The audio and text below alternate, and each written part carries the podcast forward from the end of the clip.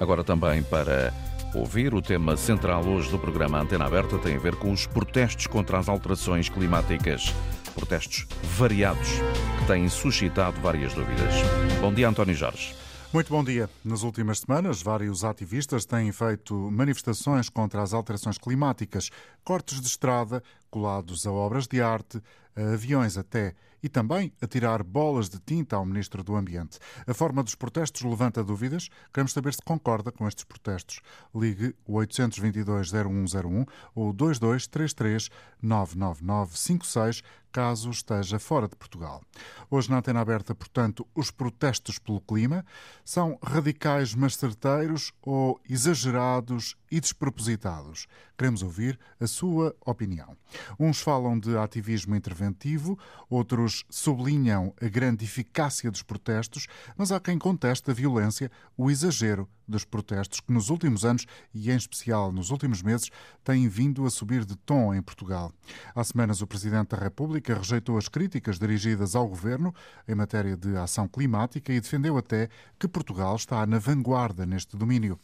Para Marcelo Rebelo de Sousa, episódios como o arremesso de bolas de tinta verde contra o ministro Duarte Cordeiro também podem ser interpretados como um sinal de preocupação mas de mobilização dos jovens com o ambiente. Nesta emissão temos Viriato Sormanho Marcos, professor universitário há muito ligado às questões do ambiente em Portugal. Obrigado pela sua colaboração. Radicais e certeiros ou exagerados e despropositados? Bom, eu, eu tenho acompanhado com, com muito interesse, uh, com muita solidariedade também, ehm, e também com, com, com alguma tristeza, não é? Porque estes protestos dos jovens, ehm, que no fundo nos representam a todos, porque estão a falar de um problema que é um problema da humanidade inteira. Estes protestos, ehm, no fundo, também refletem eh, a perspectiva de uma geração que agora tem entre os 16, 20, 25 anos e que efetivamente vai viver num planeta ehm, muitíssimo mais precário e muito mais hostil eh, do que aquele em que, por exemplo, eu nasci ou, mesmo hoje vivemos. É, portanto, são esta, esta mistura de, de sentimentos. É, alguns desses uh, jovens uh, passaram pelas minhas turmas, uh, portanto, são jovens que eu até conheço, muitos não conheço de modo algum. Mas e, sabe bem o pensamento que têm? fundamentalmente, o perfil destes jovens é, é, é, é, interessante também são jovens, geralmente muito bons alunos, uh, alunos estudiosos, uh, com um conhecimento das matérias, uh, nomeadamente neste domínio do ambiente e do clima, muito acima da média dos seus colegas e, e, e muito acima da média da população, com uma, uma visão de futuro, uma visão estratégica. Não é? Que infelizmente falta à maior parte de todos nós, que vivemos completamente esmagados pela corrida do dia a dia, não é? E, e, e eles chegaram a uma conclusão compreensível: é que eh, se todos os cenários eh, que são projetados por todas as instituições científicas, desde o painel intergovernamental para as alterações climáticas, a, NASA, por exemplo, a Agência Europeia do Ambiente, todas essas organizações que congregam e condensam estudos uh, analíticos e prospectivos sobre o estado do planeta, se concretizarem eh, quando eles tiverem, eh, enfim, 30 anos, 40, 50 anos, ehm, o mundo em que nós iremos viver, os que cá estiverem nessa altura, e eles serão ainda bastante jovens, será um mundo caracterizado pela entropia, pela desordem. Muitos países que hoje existem serão Estados falhados. No fundo, uma situação que nós hoje encontramos uh, em campos de refugiados. Não é? No fundo, eu penso que, de certa forma, muito, muitas zonas do, do, do globo serão de refugiados ambientais e climáticos. Essa, e, e essa realidade, permita-me interrompê-lo, professor uh, Viriato Sormanho Marques, sim, sim, essa realidade é um, ehm, especialmente preocupante por uma uh, consciência evidente é que ela é já ali, é daqui a 20, 30 anos no máximo. É, é para nós, quer dizer, porque para outros já, já é, não é? Claro. Para outros é, já é uma realidade antiga. Ainda esta manhã, na Antena, na Antena 1, ouvi um, uma reportagem sobre os estudos que estão a ser feitos na Torre de Belém sobre o impacto que vai ter sobre o património de Lisboa. A subida das a subida águas do mar. apesar de tudo, isso é uma ameaça, de certa forma, que, que, está para os próximos 60, 70 anos, o, o, que é próximo, não é? Agora, o, o que nós temos hoje, com os eventos meteorológicos extremos, é, é, para já, não é? Portanto, e, e há uma lotaria, digamos, uma, uma incerteza um, que se projeta, por exemplo, nestes fenómenos de pulverosidade extrema, não é? Que, que, aconteceram, por exemplo, em Madrid esta noite, não é? Que, em que houve uma, uma chuva uh, de intensidade histórica. Como em, em não anos, havia não é? registros. Exatamente. Portanto, no fundo, o, o, que acontece? Estes jovens, eu penso que até agora têm um, cumprido duas regras fundamentais Ehm, com uma, talvez com aquela pequena exceção que houve naquela, naquele episódio com o Ministro do Ambiente. É, o arremesso não, das bolas de tinta verde. Não pôr em causa a integridade física de ninguém, nem causar danos uh, permanentes na propriedade, digamos. Eu penso que são regras de qualquer protesto que obedeça às regras da desobediência civil, não é? Como Mahatma Gandhi e outros uh, aconselharam. E isso tem-se tem mantido. Agora, causam incómodo, claro que causam incómodo, mas uh, não podemos correr o risco de fazer aquela figura, figura do Nécio, não é? O Nécio é aquele que olha para o dedo que aponta e não para onde o dedo aponta, não é? Claro. E realmente este, estes jovens revelam uma maturidade muito superior infelizmente, à, à, elite económica e política que vai governando o mundo. Não e é? o senhor deixa-nos aqui uma imagem clara destes jovens, porque muitos deles conhecem, e isso é muito importante e, e relevante, e dá-lhe, obviamente, eh, propriedade nas afirmações que estamos a ouvir de si, professor eh, Viriato Sormenho Marcos, são eh, reconhecidamente eh, jovens inteligentes, o que contraria uma eventual imagem que alguns portugueses possam ter destes jovens que preconizam e, e têm protagonizado estes protestos? Eu diria, eu sou, não só inteligentes, mas corajosos. Porque é preciso coragem, é preciso coragem. Nós temos, eh, as reportagens têm mostrado que, por, por exemplo, em bloqueios de estradas, muitas vezes existe uma agressividade que nem sequer é das forças da, autoridade, que, que penso que no essencial têm cumprido a sua função uh, de uma forma uh, absolutamente de acordo com a Constituição. Mas pela parte de alguns automobilistas que, perturbados no seu cotidiano, agem com, por vezes com, com, com, com violência até, não é? Uhum. eu julgo que a mensagem fundamental destes jovens e, e algumas pessoas também atacam-nos na base, digamos, do, do, das ideias do, do, programa que eles defendem, de, de alguns conceitos e, e, perspectivas que eles defendem. Eu não vejo as coisas desta maneira. Estes jovens, no fundo, são fundamentalmente um despertador, não é? Eles funcionam como alguém eh, que nos recorda, uma espécie de voz da consciência, não é? Que, que nos recorda um, ehm, e que nos desperta, não é do sono, é do sonambulismo. Todos nós vivemos num processo de sonambulismo, não é? E, e, e chamam-nos a atenção para um, um, outro tipo de negacionismo uh, que hoje campeia por todo o mundo. Uh, ainda sou do tempo em que o negacionismo da crise ambiental e da crise climática, eh, eu diria, não é da crise, é, isto é um problema, um mega, uma mega crise, não é? Eh, esse negacionismo é, é, era, era em relação aos factos, ou seja, eh, tínhamos, tivemos durante décadas organizações financiadas por interesses económicos, obviamente ligados às áreas, não é, em causa, que procuravam criar na opinião pública a ideia de que a comunidade científica estava dividida, de que, no fundo, as alterações, uh, quer do ambiente, quer, do clima, que faz parte também do ambiente, eram naturais, eram normais. Isso já acabou. Hoje em dia, uh, perante a, evidência empírica que todos nós sentimos no nosso cotidiano, isso já acabou. E também Agora, pela oportunidade da economia verde que, entretanto, surgiu. Exatamente. O, o, o, o, sistema, digamos assim, a rede, digamos, político-económica, adaptou-se, adaptou-se e agora procura, por um lado, eh, novas oportunidades de negócio, não é? Mas, por outro lado, temos um negacionismo dos factos, do, do, não é dos factos, é dos atos, das ações. Sim. Repare, eh, eh, uma coisa que me parece importante, eu não sei se os nossos ouvintes têm a noção de que nos últimos anos todos os indicadores que têm a ver com as emissões, por exemplo, de alterações climáticas, ou uh, de, dos gases de estufa, ou com a degradação da biodiversidade, têm aumentado. Têm aumentado. As grandes empresas que têm tido ganhos eh, extraordinários são as empresas ligadas aos combustíveis fósseis e ao armamento. Também não, não, não sei se uh, todos pensamos o, o, suficiente sobre o facto de que, neste momento, o que une, digamos assim, e concita a atenção dos governos mundiais não é a luta contra este problema que é um problema da humanidade, um problema cosmopolita, que tem a ver com o futuro dos nossos filhos, dos nossos netos e com o nosso futuro em geral. Mas é a guerra, não é? É a guerra, no fundo, é, e a indústria dos armamentos. Perante isto, a única coisa que posso dizer é que, francamente, não é? Eu acho que temos que respeitar estes jovens, eh, temos de tentar olhar para onde eles apontam, não para a forma e para o dedo que aponta e, e, e, temos de, compreender que o que está em causa aqui também é a nossa própria dignidade humana, ou seja, é, é a própria situação eh, dramática eh, de olharmos para o espelho todos os dias e pensarmos, nós fazemos parte de uma época em que estamos a caminhar para um, um colapso, para uma situação absolutamente incontrolável e não estamos a fazer o que devíamos, não é?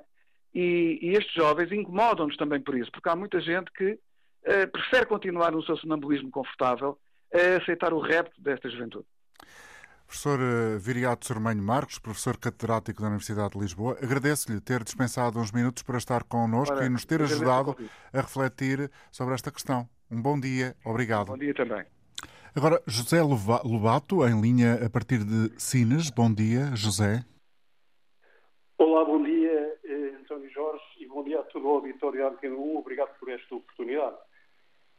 Eh, portanto, referir que a primeira conferência sobre ambiente, em que se falou sobre a questão da necessidade da redução de gases de efeito de estufa, foi em Estocolmo, em 1972. E, portanto, passaram-se 50 anos. E, na verdade, em nenhum destes 50 anos houve uma redução da emissão dos gases de efeito de estufa. A falar de 50 anos. À exceção, penso eu, que em 2021, devido ao fenómeno da, da pandemia. Hum, portanto, eu penso que resta muito pouco, senão este tipo de ações de desobediência civil por parte dos jovens. Hum, nós, e na idade em que estamos, hum, na casa dos 60, 70 anos, possivelmente já sofreremos relativamente pouco, sobretudo nestes países de, do hemisfério norte, não é? Porque os outros do hemisfério sul já estão a sofrer. Eh, agora, os jovens têm uma vida pela frente e, portanto, terão que fazer algo. O próprio António Guterres, o secretário-geral da, da, da ONU, referia que os ativistas pelo clima são descritos como radicais perigosos. Mas os radicais verdadeiramente perigosos são os países que estão a aumentar a produção de combustíveis fósseis. Portanto, o Teres, o referia que o mundo está à, à beira do abismo. O próprio Papa Francisco, no início da COP26, afirmou que, e isto são palavras dele, o passado recente mostrou que foram, sobretudo, os nossos filhos que compreenderam a escala e a enormidade dos desafios enfrentados pela sociedade especialmente a crise climática. Temos de ouvi-los com o coração aberto, devemos seguir o seu exemplo, porque são sábios, apesar da sua idade. Obrigado, José, pela sua participação. Eu não sei se, parece-me que sim, que ainda tinha qualquer coisa a acrescentar. Já não está. Carlos Cabrita, a ligar de Albufeira, bom dia. Olá, bom dia a todos. Queria também aproveitar já para felicitar, sobretudo, a intervenção dos dois oradores eh, anteriores e do professor Viriato Sormenho Marcos, que introduziram o tema muito bem e eu dispenso-me de ir pela, pela mesma via. Perante esta, esta situação bastante grave, uh, será que estamos, os governos e os responsáveis políticos estão a fazer o suficiente para, para minorar o problema e para o travar? Já vimos que não. Portanto, resta algum desespero como estes jovens se pode interpretar como algum desespero eh, pelo que estão, pelo que estão a fazer, infelizmente mal entendido por, por alguns cidadãos que não, não conseguem, por estar mal informados, não conseguem eh, compreender a magnitude do problema. Perante uma, uma luta que efetivamente é muito desleal e muito, muito pesa muito mais para um lado, porque os negacionistas ainda existem, estão presentes, já ganharam o poder em, vários, ah, em alguns países, uh, já fizeram força para o Brexit, portanto é um poder incomensurável que eles têm e, e uma situação realmente preocupante. É que utilizem esta situação de alguma desobediência civil formalmente que pode contestar, pode, pode digamos assim... Configurar esse cenário, sim, esse caso jurídico, essa figura jurídica. Essa figura jurídica realmente uh, podem aproveitar para outros grupos uh, seguirem o exemplo e esses aí com fins men menos bons. Vimos, por exemplo, recentemente alguns indivíduos do Chega, não são indivíduos quaisquer, até são deputados, alguns indivíduos da extrema-direita racista, xenófoba, querem participar numa manifestação pelo direito à habitação, quando o que eles menos preocupados estão é que com o direito à habitação. Eles, o que eles querem é o mediatismo.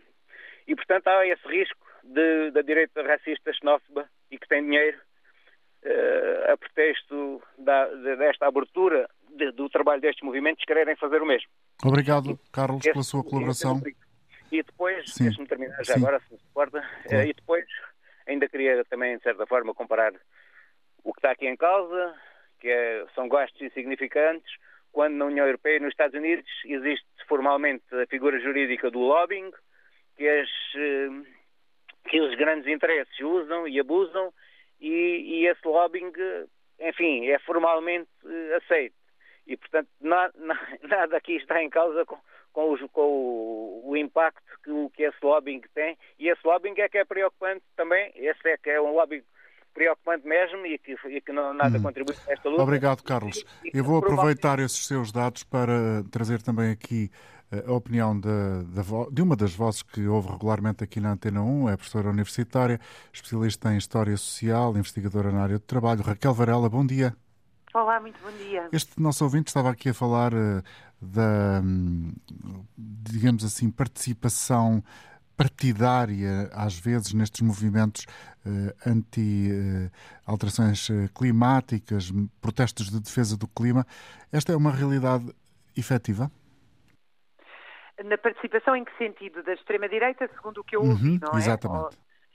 Bom, eh, quer dizer. Eu, Também, eu e, não só, e não só limitar essa participação partidária e esse campo ideológico, mas eventualmente até outros. Até outros.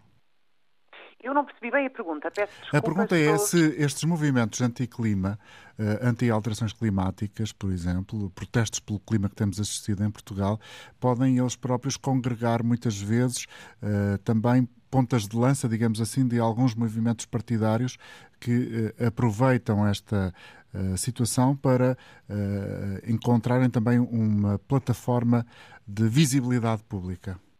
Já percebi, muito obrigada. Quer dizer, em todos os movimentos sociais há sempre uma disputa pela direção e pela representação. Isso é normal e em todos, o, digamos assim, todo o processo histórico é assim. E isso, obviamente, quer dizer, os movimentos sociais eh, quem muitas vezes ou são formados espontaneamente ou quem, enfim, quem, os, quem mais participa nele, os ativistas, uh, têm que saber, enfim, lutar e organizar-se uh, de maneira a esclarecerem que tipo de políticas é que defendem e que tipo de políticas é que rejeitam. Mas essa disputa é normal na sociedade e certamente que vai continuar, embora normalmente a extrema-direita, na sua maioria, não está, não tem estado presente nesta questão dos, dos uh, movimentos, uh, enfim, por, uma, por, por, alterações no sentido da nossa relação. Exatamente, para termos um, um, um futuro ambiental, digamos, mais uh, assegurado eh, a sua sustentabilidade a curto e, uhum. e, e curto prazo. Raquel Varal, também já agora, e, foi exatamente por isso que também a convidamos, gostava de ouvi-la sobre uh, uh, a sua posição. Qual é o pensamento que tem sobre estes protestos que têm sido um pouco radicais? Não é, obviamente, uma situação exclusiva de Portugal, já acontecem há muito mais tempo noutros países. Uh, exagerados? São adequados? Qual é a sua interpretação? Qual é a leitura que faz? Bom, eu confesso que nunca acho uh, protestos exagerados ou adequados, quer dizer, protestos são protestos, não é? São formas que, enfim, ao longo da história são muito diferentes da forma como se expressam os protestos, mas eu nem consideraria, olhando assim historicamente, muito radicais. Se nós olharmos para o que foram os movimentos antinuclear ou os movimentos ecológicos nos anos 60 e 70, uh, não me parece que nós estaremos perante uh, um. Por exemplo, os, os, movimentos de, os movimentos e as manifestações e ações da Greenpeace, por exemplo. Sim, por exemplo, é um exemplo que, que me veio à mente, mas, mas o próprio movimento antinuclear uh, na década de 70 e na década de 80, que era frutíssimo e fazia ações com ocupações de espaços, etc. E, portanto, agora, o que é que. Eu acho que estes movimentos, se me permite, também expressam outra questão. Uma coisa, um esforço que nós fazemos uh, nas ciências sociais é tentar interpretar não só o que as pessoas dizem, mas, digamos, os seus próprios movimentos que não são explícitos. Nós estamos a falar de uma geração que uh, vê-se no meio de, de, uma situação que é sem emprego, sem casa, no meio de guerras. Um, e esta, esta expressão até um bocadinho, às vezes, milenarista face ao clima, a ideia de que o mundo vai acabar ou que não há planeta B, é evidente que nós temos um problema ecológico. Agora, também é evidente que a alternativa ao negacionismo não é o catastrofismo, não é? Há aqui, digamos, pouca uh, poucas mediações no meio disto tudo, mas eles expressam muito uma, uma vontade meio catastrofista. E eu penso que quando nós olhamos sociologicamente para o que é esta geração, que vai viver pela primeira vez pior que os seus pais e que tem muito poucas perspectivas de futuro a partir daquilo que são os regimes e os governos atuais, quer no mundo ocidental, quer não, uh, eu olharia muito mais para aí, não é? Eu acho uhum. que está-se a expressar uma angústia muito real ou seja, uma angústia de uma geração que se vê ela própria uh, com uh, grandes problemas de garantir a sua própria vida, o seu próprio sustento, a sua própria independência. Um dos uh, protestos, um, do, um dos estudantes que protestavam no Liceu Camões há cerca de um ano, estou a citar de cor, dizia qualquer coisa: será que eu vou ter filhos? A pergunta era: será que o planeta vai acabar e eu nem sequer vou ver os meus filhos. Mas eu acho que essa pergunta expressava algo muito mais potente ainda, que é que condições de vida é que eu tenho neste mundo, eh, no estado em que está a relação do homem com a natureza, no estado em que está a relação entre os homens, eh, para poder ter uma vida que me permita desenvolver integralmente, digamos assim. Eu acho que também devíamos olhar para aí, não é? Uhum. Raquel, muito obrigado por eh, nos trazer aqui o seu pensamento e, sobretudo, uma espécie de contextualização uh, que estes uh, protestos podem ter na história social e é a área uh, que a Raquel Varela é especialista.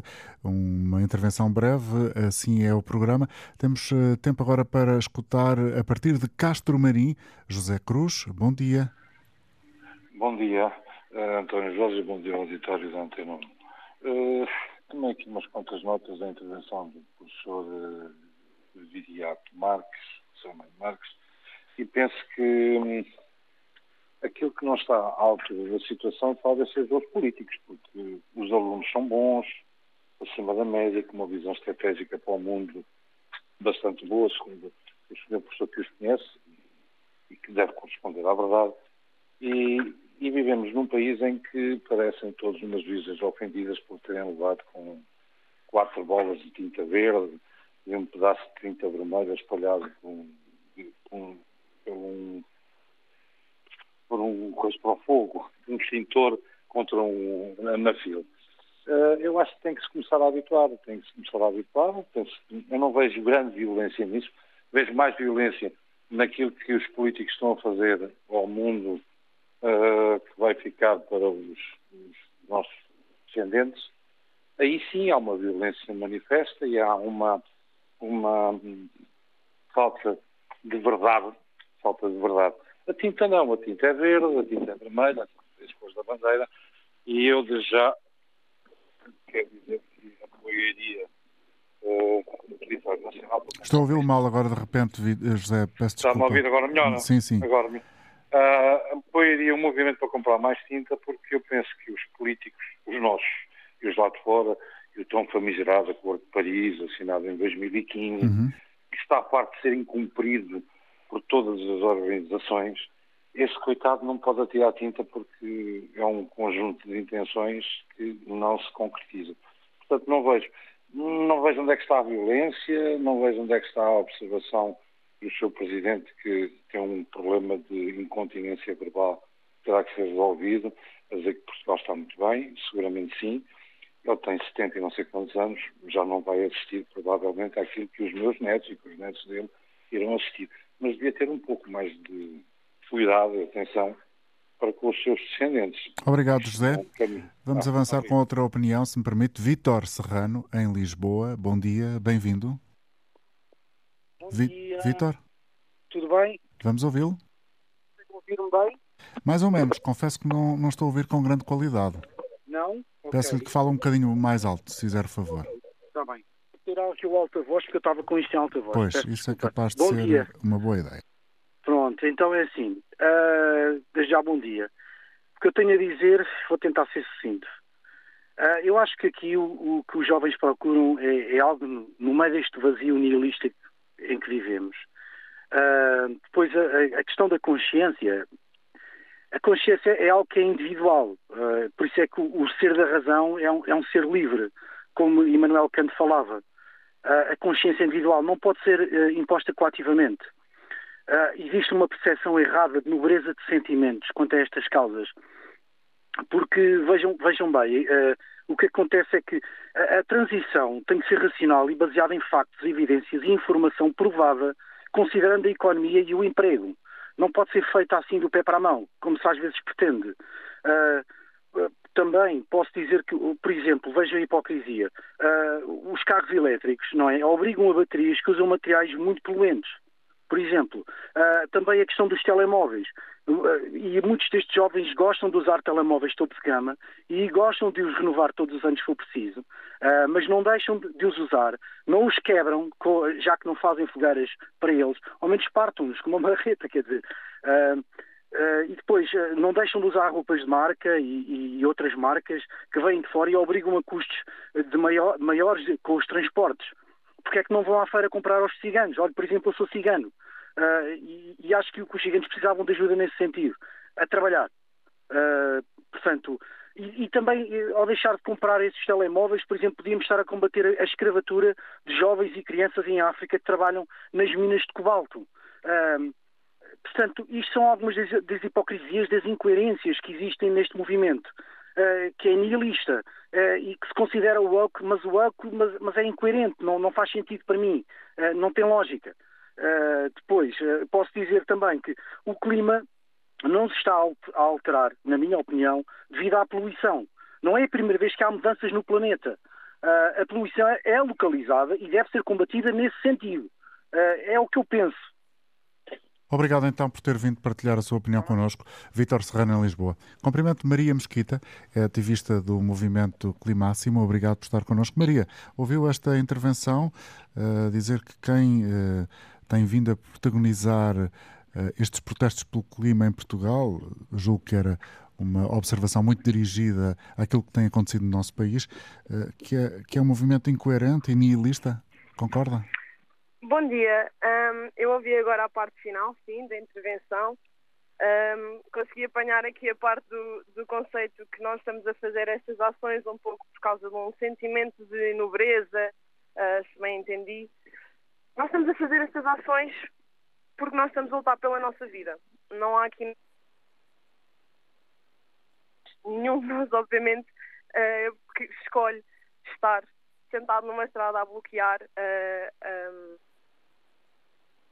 sujeito a agressões físicas, sujeito a, consequências legais, quando poderíamos estar nas nossas vidas, normalmente com os nossos amigos, a estudar, a fazer aquilo que nós gostamos, a trabalhar, etc. Nós estamos a fazer estas ações porque é preciso fazê-las, porque é preciso que alguém as faça, porque nós estamos a viver numa guerra. A cada hora que passa, a nível mundial, nós estamos a condenar mil pessoas à morte. Mas este pensamento que foi aqui transmitido pelo ouvinte, Maria, é um pensamento que, que eu próprio já ouvi várias vezes, de uh, acusarem quem faz estes uh, protestos de gostarem muito de andar de avião, gostarem de ter uhum. o, o telemóvel mais recente. Pronto, um, essa questão da hipocrisia é sempre uma questão que é bastante levantada, mas eu gostava de lançar aqui um, um, pensamento, que é, nós não precisamos de estar fora de um sistema para lutar contra ele. Nós estamos dependentes desse sistema, nós vivemos nesse sistema que coloca o, o lucro acima das nossas vidas e que nos mata conscientemente por causa disso. Um, obviamente que nós, se pudéssemos escolher, faríamos escolhas mais sustentáveis, digamos assim, mas quando uma viagem de avião para Madrid sai mais barato, demora muito menos tempo e temos muito melhores condições do que um comboio que nem sequer existe neste momento, tínhamos de apanhar um autocarro, é óbvio que a pessoa normal que precisa ir, por seja a razão que for, a Madrid vai escolher o avião porque é a opção mais barata. Nós não temos, neste momento, a nossa ferrovia é pior do que era no século XX em Portugal. Nós precisamos é que haja um, uma mudança sistemática, porque assim estamos a depender das opiniões individuais, que até me pareceu que era isso que, uhum. que, o, que, o, último um, ouvinte estava a dizer. O último ouvinte estava, Maria, estava precisamente a falar. A Maria tem participado, tem participado em vários destes protestos, como uh, já disse aqui para quem nos está a ouvir, chegou até inclusivamente a ser detida. Um, como é que faz Uh, qual é a, avaliação que faz de tudo que tem uh, participado e, e, a forma como a sociedade e as autoridades têm reagido aos vossos protestos e às vossas iniciativas? Um, bom, um, as autoridades reagem naquilo que lhes, é, que, lhes é, que lhes é competente, eles fazem o papel de defensores do Estado. É o Estado que nos declarou, foi o Estado que nos declarou guerra, é o Estado que nos está a matar conscientemente a cada decisão que faz de construir um novo aeroporto, de construir um novo gasoduto, de aumentar um, o porto de gás de Sines.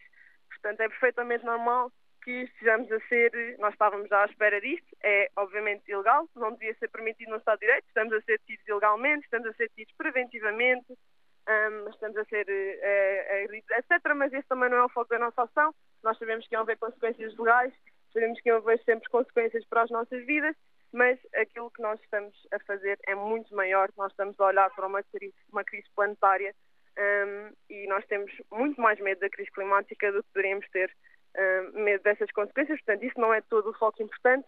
Olhar sim para as reações das pessoas. Um, obviamente que há uma certa onda de frustração. Nós sabemos que estamos a chatear as pessoas, sabemos que estamos a incomodar quando estamos a bloquear estradas, mas é mesmo esse o propósito. Nós queremos forçar as pessoas a confrontarem-se com essa realidade.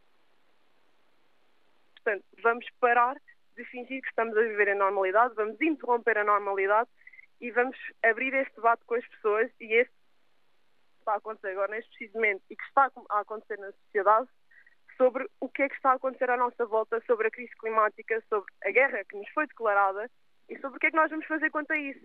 Porque é certo que há culpados, as empresas e os governos que tomam as decisões que nos levam ao caos climático, mas nós também somos responsáveis. Nós somos responsáveis por aquilo que está a passar à nossa volta e somos responsáveis por não consentir com estas mortes. Nós somos responsáveis por não consentir que morra, tenha morrido uma pessoa em Lisboa ano passado em cheias, ou tenham morrido mais de 60 pessoas com os incêndios em Petrógão, ou tenham acabado de morrer 10 mil pessoas na Líbia, porque essas, essas mortes não são no abstrato, não acontecem no abstrato. Isso são mortes premeditadas os governos e as empresas sabem as consequências das suas ações há 60 anos e continuam a expandir a indústria fóssil.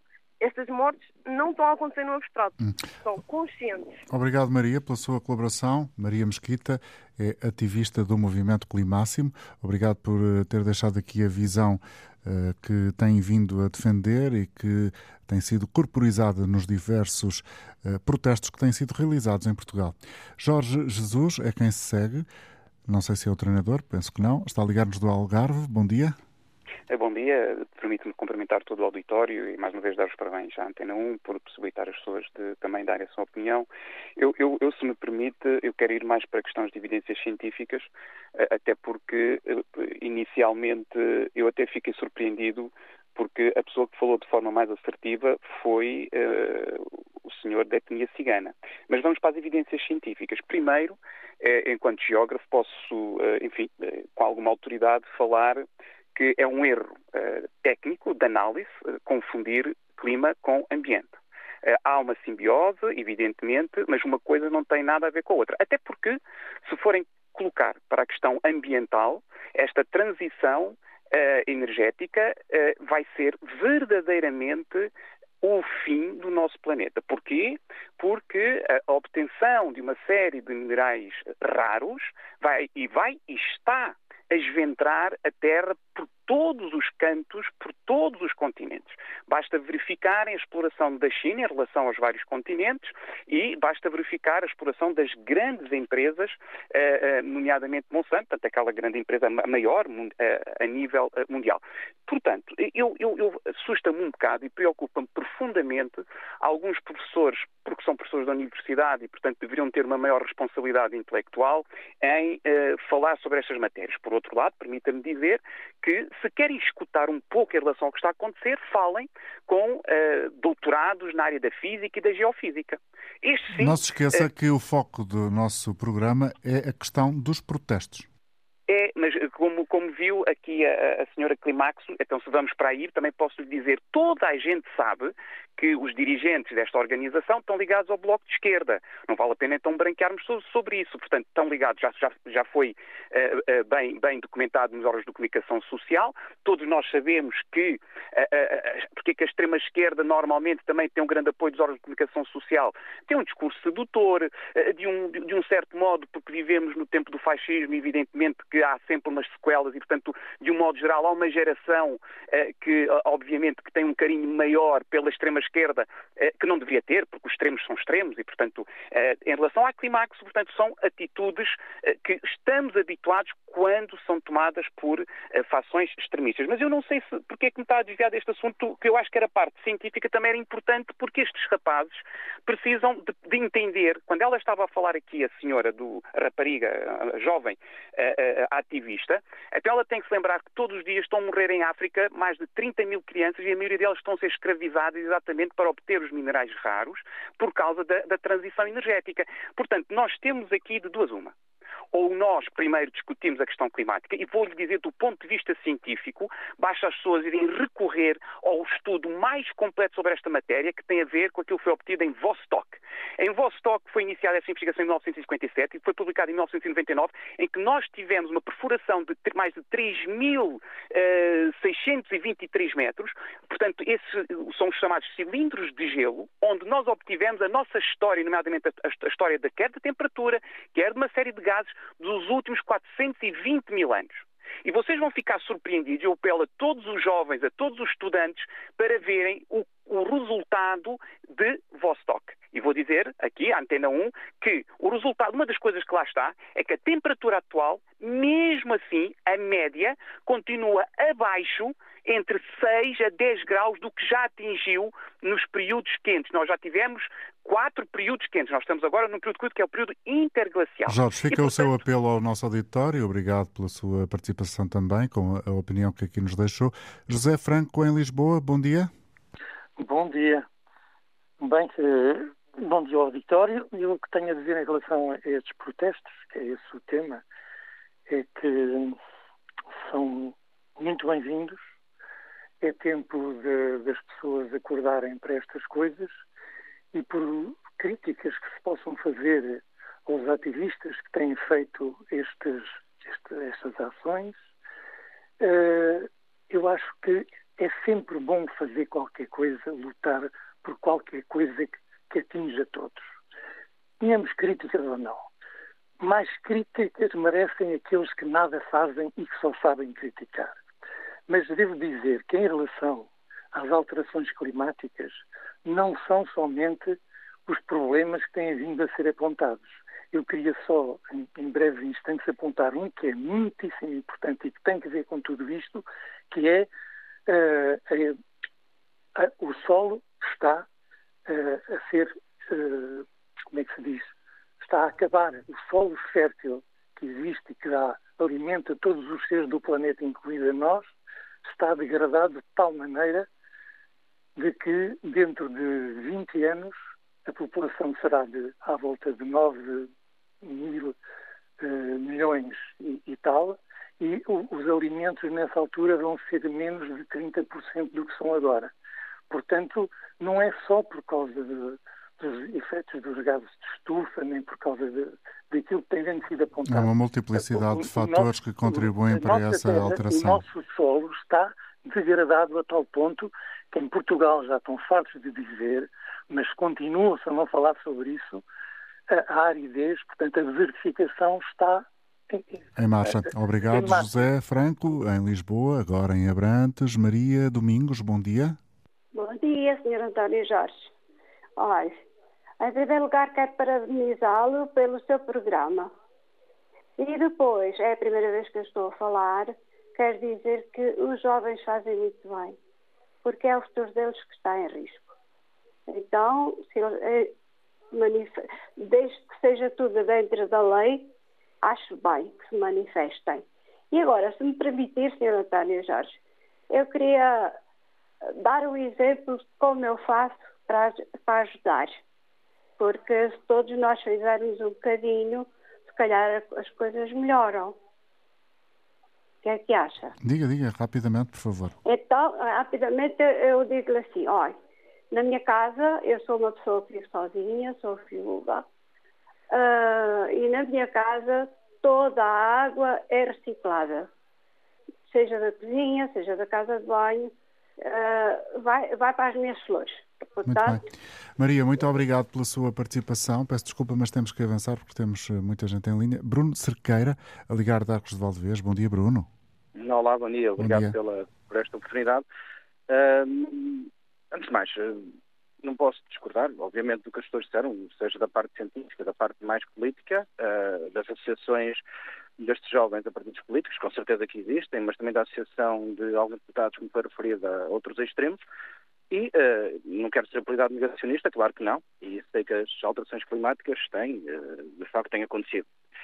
A questão aqui é mesmo a dos protestos. Uh, sou pessimista, a forma, é um facto. A forma é isso? Exatamente. Eu sou um pessimista, se calhar, mas uh, Portugal não é um país que, assim tão grande e que tenha assim tanto peso a nível mundial para que faça ouvir a sua voz.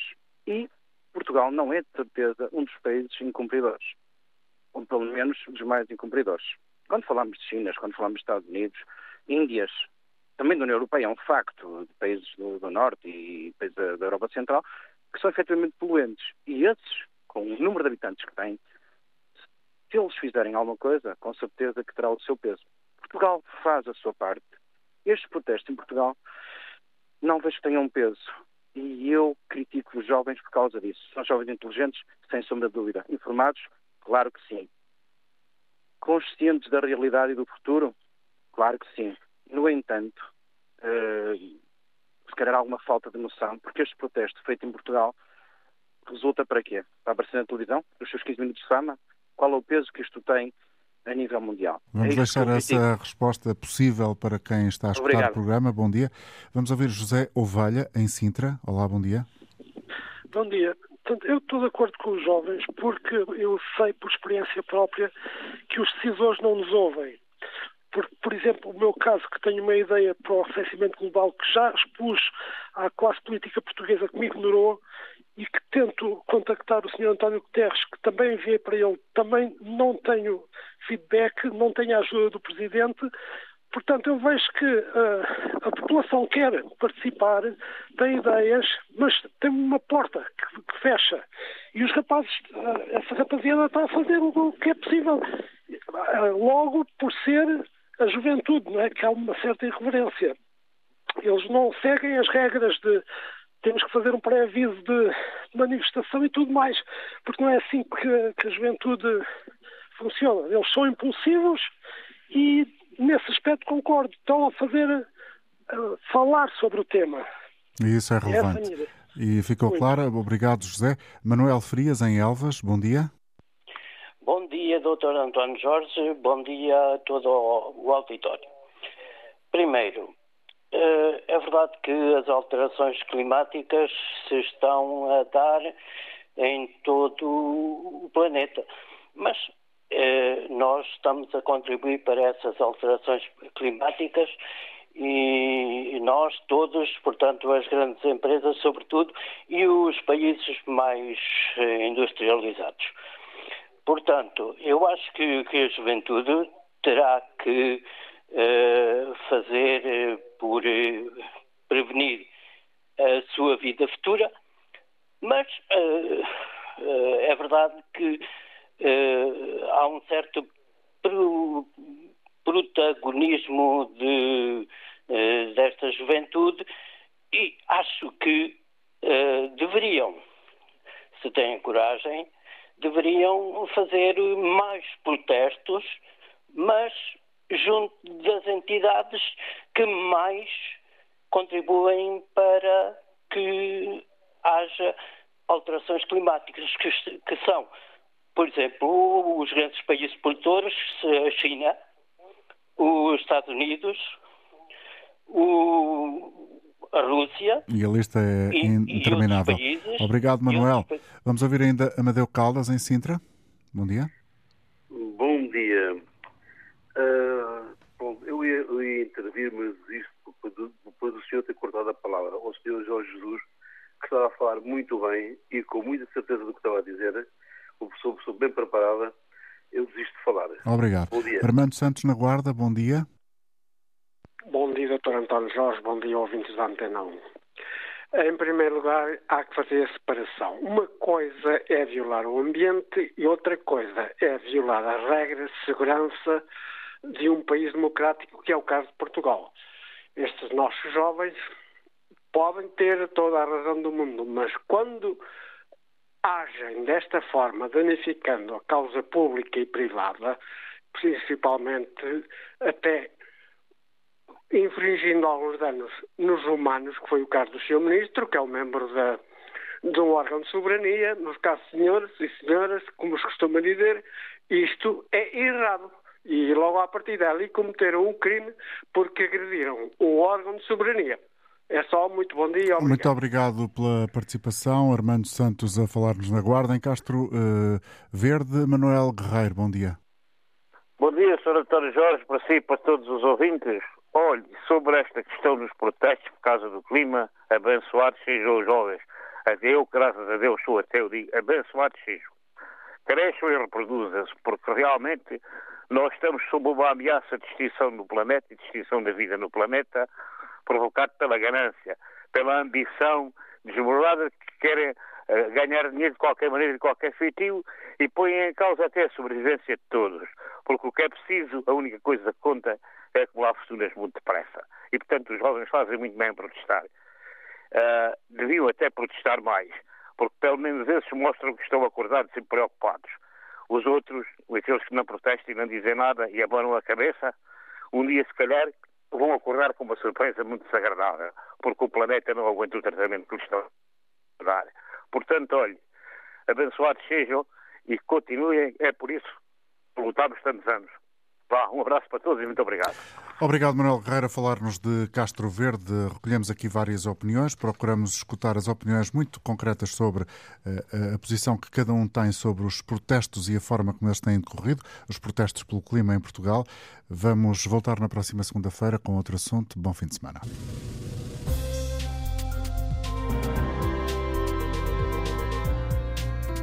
Antena aberta, edição do jornalista Antena 1 António Jorge.